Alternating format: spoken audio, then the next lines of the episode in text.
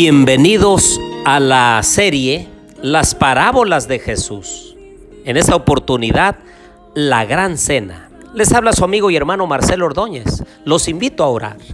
Querido Dios y bondadoso Padre, en esta hora de la mañana, cuando se siente el viento, cuando el sol está levantando tras el mar, queremos agradecerte Señor por la vida, por tu bondad, por tu misericordia y gracia. Ayúdanos a vivir, Señor, de acuerdo a tu voluntad en este día. Hoy por hoy, ayúdanos a ser obedientes a tu palabra. Lo pedimos en Jesús. Amén. Abran por favor su Biblia conmigo allí en Lucas 14, 16 al 24. Entonces Jesús le dijo, un hombre hizo una gran cena y convidó a muchos. A la hora de la cena envió a su siervo a decir a los convidados, venid, que ya todo está preparado. Pero todos a una comenzaron a excusarse. El primero dijo, he comprado una hacienda y necesito ir a verla, te ruego que me excuses. Otro dijo, he comprado cinco yuntas de bueyes y voy a probarlos, te ruego que me excuses. Y otro dijo, acabo de casarme y por tanto no puedo ir. El siervo regresó e hizo saber estas cosas a su señor. Entonces enojado el padre de familia dijo a su siervo, Ve pronto por las plazas y las calles de la ciudad y trae acá a los pobres, a los mancos, a los cojos y a los ciegos. Dijo el siervo, Señor, se ha hecho como mandaste y aún hay lugar. Dijo el Señor al siervo, ve por los caminos y por los vallados y fuérzalos a entrar para que se llene mi casa.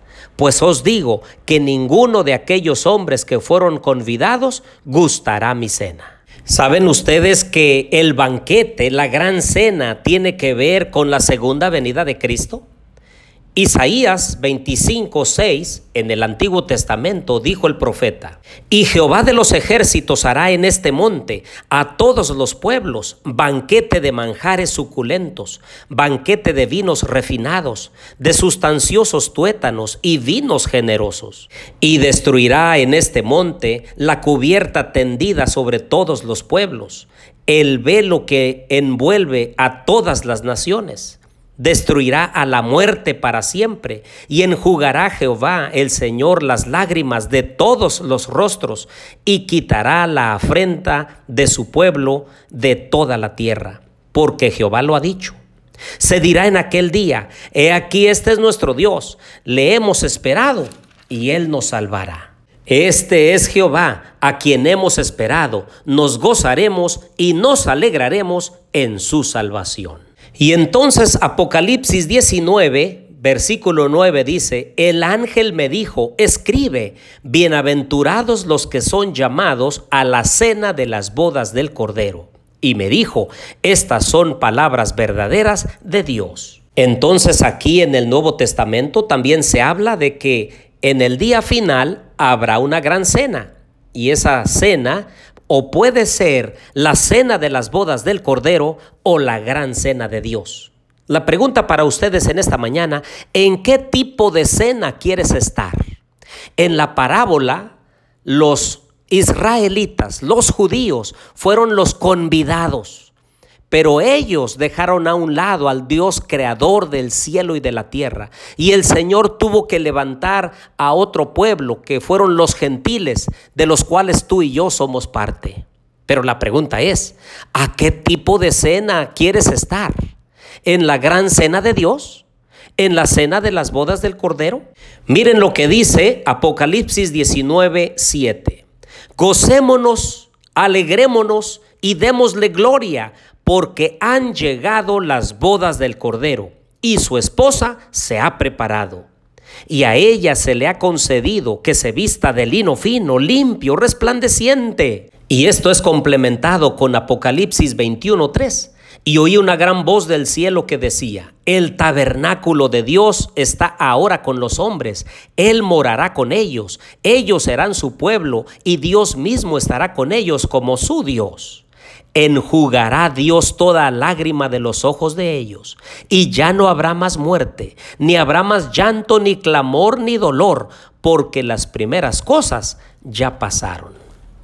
Ojalá que tú y yo escojamos estar en la cena de las bodas del Cordero, porque seremos bienaventurados los que estemos presentes en la gran cena de las bodas del Cordero.